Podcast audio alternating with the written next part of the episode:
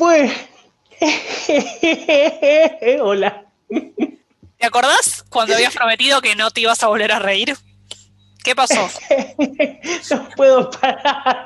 Soy Rodrigo Vagoneta. ¡Pará! mal, encima lo mencionaste y la otra vez lo vi. ¿Qué onda? ¿Está de vuelta en la tele ese hombre? ¿Nunca se fue? Yo pensé que era estar de vuelta, estar de vuelta está de vuelta él, en realidad, que es otra cosa. Sí, sí, total. Pero yo pensé que era un mal recuerdo, o sea, que era algo de lo que.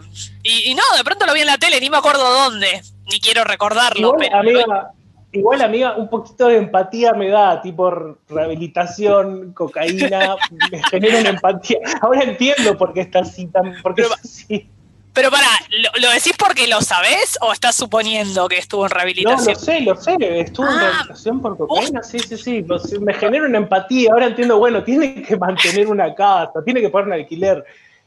sí, Voy a ser, voy a ser muy forra, pero digo, yo entiendo que no sepas tipo manejar la fama y qué sé yo, y te metas en la marca, eso es el Diego, pero Rodrigo Vagonet, o sea, ¿qué onda? ¿Qué onda esa? No, no puedo manejar la fama, Rodrigo Vagoneta. Bueno, pero. pero no, está bien. Pero es rica, No, no. Eh, no, no sé, no sabría decir. sí, este, está en lo de Guido Casca, que nada, es como... Eso, eso, ahí era entonces. Es un lugar, es, es, un lugar que la pandemia encontró, encontró un lugar, un refugio para, para, los, para los clases Z. claro, es porque, claro, ahora Tinelli no, no los tiene. Viste que Tinelli tenía como una tribuna de nadies a los que seguía bancando. este Pero ahora, ¿qué onda? No está Tinelli. Y no creo que en el cantando estén. ¿Qué es de la vida de Larry de Clay? pero, tipo, son, para mí son un escalón más abajo todavía que Larry de Clay. Ay, qué triste, qué triste ser un escalón menos que Larry de Clay, ¿no? Como y los hacen pasar, ¿entendés? Los hacen bailar. lo están dando todo, que esto también hay que decirlo, porque pobre gente, imagínate. Sí, sí. No, es que hay que, hay que, pagar, sí, hay que pagar el alquiler, es verdad. Tipo, hay que con sus pocos recursos, con sus pocos recursos, dándolo todo, entregadísimos entregadísimos en una cosa que no se sabe bien para dónde va, pero funciona porque si no, no estaría ahí, calculo. Igual, claro. ¿qué funciona y qué no hay en la tele? Esto es otra cosa también. Sí, sí, sí, sí, tal cual, tal cual. Me, di cuenta, perdón, una cosita más, me di cuenta viendo el bailando, el cantando, perdón, veo el cantando, como, como, buena señora. yo, yo, veo Masterchef, como buena señora de Villa Crespo que soy. Yo voy ahí, es, es como un vaivén que tengo, tengo una fe con los dos. Yo no quiero compromisos. Claro, vas No quiero compromisos. Eh, y hay como una cosa, perdón, sí. las publicidades a la noche son todas medicamentos. Qué tremendo eso, ¿no? Es verdad, tenés razón. Todas medicamentos. No hay una que no sea medicamentos, amiga. Es Qué tremendo. Para dolor de cabeza, para, a ver, para todo lo que es. Sí, sí, eh, acidez. Drogas, drogas, que, drogas que en realidad son por si las dudas, porque no es que tenés un problema, anda al médico. Claro, No, no, no, es. Dale, ¿qué te da la cabeza? Tómate esto, este es un COVID, no importa, es todo muy así. Protector gástrico, antialérgico, todo por las dudas, sí, sí, melatonina. Lo cual, lo cual ya me hace en una situación de persona de riesgo, por estar viendo eso. Claro. Me genera eso también. Yo no te quiero decir nada, pero si estás haciendo shopping entre Masterchef y el cantando, sos bastante de riesgo. Es todo lo que te voy a decir. Sí, porque si no estaría viendo YouTube ahora alguna cosa en Twitch. Estarías mirando, claro, un, gamer, un pibe tipo en Twitch o alguien haciendo un unboxing, ponele, esas cosas que ven los centennials que nosotros ya, ya se nos fue el tren un poquito, ¿no? Pero bueno. Igual un poquito me pasa que quiero entenderlos a los pibes, ¿viste? sí, sí, sí, pero tengo poca paciencia, la verdad. Pero bueno, algún que otro youtuber cada tanto miro como para sentirme en la pomada. Bueno, yo hace un rato tiré un normie, ¿eh? ¿Eh? Modo eh. diablo. Ah, Esquere. Ah, me quedé re atrás igual. Sí, el Esquere como que ya fue. Esquere decimos los millennials cuando queremos pasar por centennials. Sí, sí, ya re fue. Sí, sí, tal cual. Bueno, no, ¿saben yo creo que un poco, un poco bien me llevo eh, con esa gente. Esa gente. Les pibis te quieren, me parece, sí. Un poco creo que sí, sí. Sí, sí, sí. Más que les adultes. Capaz. Porque no soy adulto, evidentemente hay algo que está pasando. Y no eches la culpa al feminismo, volvemos a lo mismo. Son esas zorras que no te dan bola o no saben lo que se pierden. No, no, soy yo el problema. Eh, totalmente asumido. No, no, hablando en serio, este mm, ibas a hablar de esta sección que nombre todavía no tenemos. Ah, sí tiene nombre, mirá, sí, tiene nombre, se llama ¿Qué fue de la vida de? Es poco, es poco, original, sí, pero es descriptivo, porque lo que hacemos es básicamente un día estar charlando y decir, che, ¿qué fue de la vida de fulano? Y googlearlo y contarles, básicamente es eso. Y lo inauguramos con uno de los mayores casos de explotación infantil eh, que tuvieron los años 90. Fue tan, un chico que fue tan, tan, tan explotado que hasta acá se generó una doble para seguirlos explotando. Estoy hablando de porque Si hay algo, porque, perdón, si hay algo que tenía, te cagué el nombre, disculpa, porque si hay algo que tenía los 90, era explotación infantil. Absolutamente, absolutamente. Ahí cosa que vos ibas a Disney y el, y el que te hacía el era un nene, ¿entendés? Ahí, sí que se podía explotar pibes y nadie te decía nada, claro, sí, totalmente. Ahora, oh, hay que andar ah, buscando permiso por una hora filmando una publicidad hay que pagar fortuna por un bebé. Eh, generación de cristal, tal cual, no se la aguanta. Y para tomar sangre, y para tomar sangre de menor edad, pero ¿sabés la plata que estamos pagando? hay que hacerle, claro. Sí. Bueno, eh, estamos, vamos a hablar sobre Jordi Lemoine, o Jordi Lemoine, que era un pequeño niño francés que cantaba la canción Duke Duke de Pepe. ¿Te acuerdas de esa canción, Guido? Sí, claramente, pero en otra versión.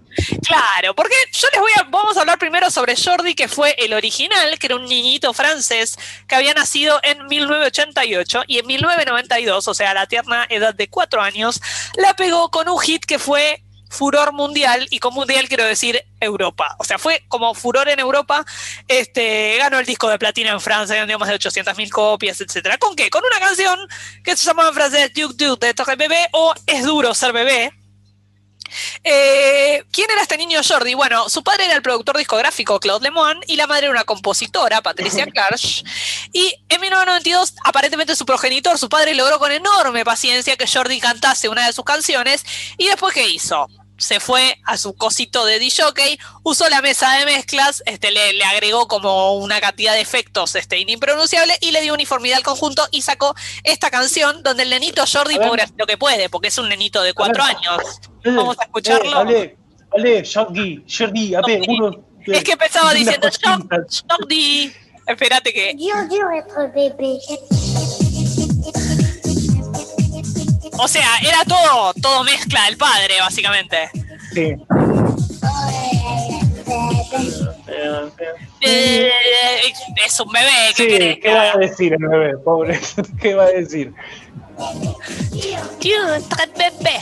Bueno, pero. Pero la tenés en español. Es pegadiza, es pegadiza. Sí, ahora después la vamos a escuchar en español, pero nosotros nosotros, eh, Sudaka Style, lo que hicimos fue consumir la versión, este, la versión este, española o argentina en realidad. Eh, pero sí, te cuento primero sobre Jordi. Bueno, Jordi decía que en el, entró el libro Guinness por ser el cantante más joven en permanecer en el top 50 en Francia. Fue disco de platino, vendió más de 800.000 copias, fue hit absoluto en Europa. Y debido al éxito de esta primera propuesta, ese mismo año, obviamente el padre ni Lerdo ni Perezoso le hizo grabar un disco entero que se llamaba Pochette Surprise. Y bueno, esta novedosa idea es un, disco, es un disco todo así, ¿no? Porque es el, el nene pobre, el nenito pobrecito balbuceando, como va a ser un nene de cuatro años. O sea, también, vamos a decirlo, los 90, el único lugar donde un bebé cantante la puede pegar, realmente. O sea, podemos pensar que es un que es algo que vale la pena comprar un disco, porque una cosa es que lo charlemos entre amigos, jaja, pero la gente iba y se compraba el disco. 90, en los 90 estaba el cassette de Showmatch, por ejemplo. Imagínate si no se iba a comprar eso también, ¿no? Pero, pero por que tenía Marta sos la número uno y temas tan para el olvido. no me acuerdo mal, solo me acuerdo de ese, Marta sos la número uno, ¿no? Bueno, bueno. Es que fue muy fuerte, era como el más fuerte. Va, fuerte es un decir. Sí, sí, Bueno, eh, Jordi actuó en numerosos programas de televisión. Los padres lo explotaron como pudieron. Este, en los programas, pobrecitos, si ves algún video, se lo ve como que interpreta la canción en playback y realiza una sencilla coreografía medio perdidito. Por recordar, tenía cuatro añitos. Sí, y, de cuatro años haciendo la coreografía que se tropezaba. mi amor. a duras penas, claro, a duras penas puede caminar. Cuando no se hacía pis, cuando no se hacía pis en vivo. Mal, sí. Bueno, pero pará, porque se las ingeniaron para sacar un segundo corte, llamaba Allison, que era como una canción que el nene, esto me da mucho cringe, la verdad, como mucha vergüenza ajena. El nene le cantaba como una noviecita que tenía, también de cuatro años. De nuevo, los 90, ¿no? Momento, el único momento donde podía agarpar que un nene de cuatro años le cante una nena. Vamos a escuchar mm, el comienzo de Allison, que es igual, pero dice Allison, como igual, porque. Este. Me encanta la cosita de Es igual. Esa cosita francesito que tenía. Era un nenito que claramente después iba a ser feo. Pero. Isaac. Bueno, nada. Además, el, el, video es como una especie de Jordi. Esta me da más para, para Publi de Pamper y todo eso que la anterior. claro, no, bueno, este además, la, si ves el video, es como una especie de Jordi meets Boogie, la hermanita de Dibu, porque es como él cantando una nenita dibujito, no sé, todo, mucho cringe. La verdad no quiero, no quiero profundizar, no quiero ahondar porque me da cada día cada momento más vergüenza. Y. ¿Sabéis que me daba cringe? Perdón, había una canción que hacía eh, Granados, Pablo Granados. Ah, sí, vamos a contigo vamos a hablar con tu papá, vamos a hablar con tu mamá, ellos no quieren, nos deben que entender si nos queremos escapar, algo así. Otro, un bebé hablando con una bebé y hablando de escaparse en el triciclo. Aparte, un, tipo, aparte un tipo de 40 años escribiendo esta canción, raro, mínimamente. raro, unos pelos así en la pata diciendo, ay, no vamos a escapar en mi triciclo veloz, ay, por favor, qué vergüenza, señor, qué vergüenza. Pablo Granados antes de, de Cordera aunque Cordera ya estaba ahí, pero. Claro. no, no, no, tampoco da meterlo a Pablo Granados ahí. No, no, no, no, Pero qué canción cringe. pero qué canción cringe, por favor. Triciclo veloz. Bueno, eh, después de, dijimos, lo explotaron o sea, vamos a ver cómo la explotación de este niño llega como niveles astronómicos. Dijimos, primero pega este primer single, duro ser, es duro ser bebé. Después ya saca el CD y saca la canción de amor. ¿Cuál es el tercer paso en el camino, en el hermoso camino de la explotación infantil? Y el tercer paso. Sí, bueno, eso, eso acá pero a nivel pensar a nivel global. Para mí el tercer paso obligado en el momento de la explotación y quiero hacer guita y no me da vergüenza decir que quiero hacer guita es sacar una canción de Navidad, que fue exactamente lo que hicieron. Sacaron un single en Navidad. Lo voy a aplaudir un poco, yo sé que esto está muy mal. Sí, está mal, pero, está, bien. En la casa hay que pagarlas. ¿eh? y el nene quiere comer y bueno, que trabaje. ¿eh? Como todos los nenes del mundo, deberían trabajar. Todos. ¿Eh? Ah, no, no, no. Plusvalía, ¿no? Bueno, en 1993 graba este single titulado It's Christmas, Se Noel. O sea, le pusieron la palabra, además empezó a cantar partecitas en inglés. Por el nenito no sabía ni hablar y lo ponían a cantar en inglés como para venderlo a otros mercados. ¿Por qué? Porque esta canción, It's Christmas, Se Noel, que vamos a pasar a escuchar en breve, eh, formó parte del soundtrack de Mira quién habla ahora. No sé si te acordás la canción, la, la película esa en la que los bebés hablaban bueno, eh, y era como, había un, como un culto a la explotación, ¿no? Porque ya vamos por película también. Es como que el francés arrancó todo, pero después los yankees enseguida. Sí, además es como, claro, como, una especie de mundo, de mundo fantástico de niños hablando, tal cual. Bueno, eh, vamos a escuchar Christmas Noel, que al menos, por lo menos puedo decir que tiene otro ritmo. Si el nene seguía sin poder hablar, ¿no? Pero dice algo, ¿no? Sí. Dice, sí, Christmas Tree, dice, Christmas Tree. Para mí no canta el nene, ¿sabes? Y además le ponían, le ponían estos, este. Para. Se Noel, Se Noel, es Christmas. Tengo que reconocer tengo que reconocer que el otro día me desperté cantándola. Así que como pegadiza es un poco pegadiza. Bueno, pero como que vos también estás en uno últimamente. Estoy un poco en una. Estoy muy encerrada. Sos una persona que soñó, con María Marta Pero fue hace preguntándole, preguntándole por qué, quién la mató y ella se reía. hace, como 15 años que estoy en una, yo sí, es verdad, es verdad, que te voy a decir. igual, igual a mí me pasa de levantarme con canciones, con ganas de escuchar canciones que digo, ¿qué estoy haciendo acá? Claro, ¿Por qué? Sí, sí, sí, me pasó con Is Christmas en Nobel, que me desperté como cantando. Era bueno, eh, no le fue tan y bien. Ya se vienen las fiestas, ¿eh? Ojo. Sí, ojo, que capaz con este año de mierda hasta te levanta esta bosta. me veo el 24 de diciembre, 23.50, escuchando la canción, el single de Navidad de Jordi, ¿eh? Olvídate. o sea, iría bien, iría a tono con este año de mierda, la verdad. Este, bueno, te sigo contando de Jordi. En 1994 sale al mercado su segundo álbum que se llamó Poción Magic y causó menor impacto que su primer trabajo, pero que todavía tuvo como una, una relevancia comercial relativa.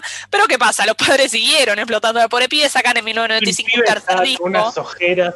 Sí, que además ya le empezó, claro, en un momento ya le empieza a cambiar la voz, ¿no? Bueno, en 1995 saca un tercer disco Claro, eh, que es un fracaso estrepitoso.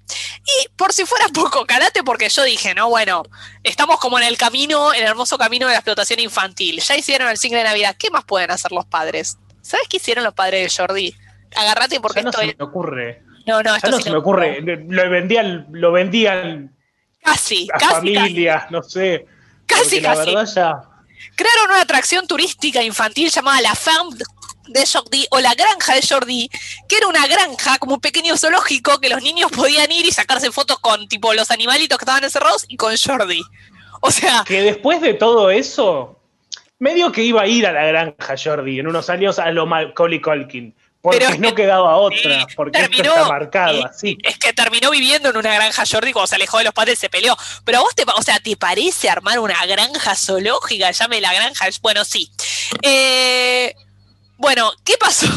El, empezó a pasar que, bueno, primero que la granja le fue como el orto, o sea, les reportó muchas pérdidas económicas, la tuvieron que cerrar a los pocos meses, pero además es como que la explotación del pibe era tan, tan, tan alevosa que hasta el gobierno francés se dio cuenta. Dijeron, che, pará, algo hay que hacer para este pibe, posta lo están reventando.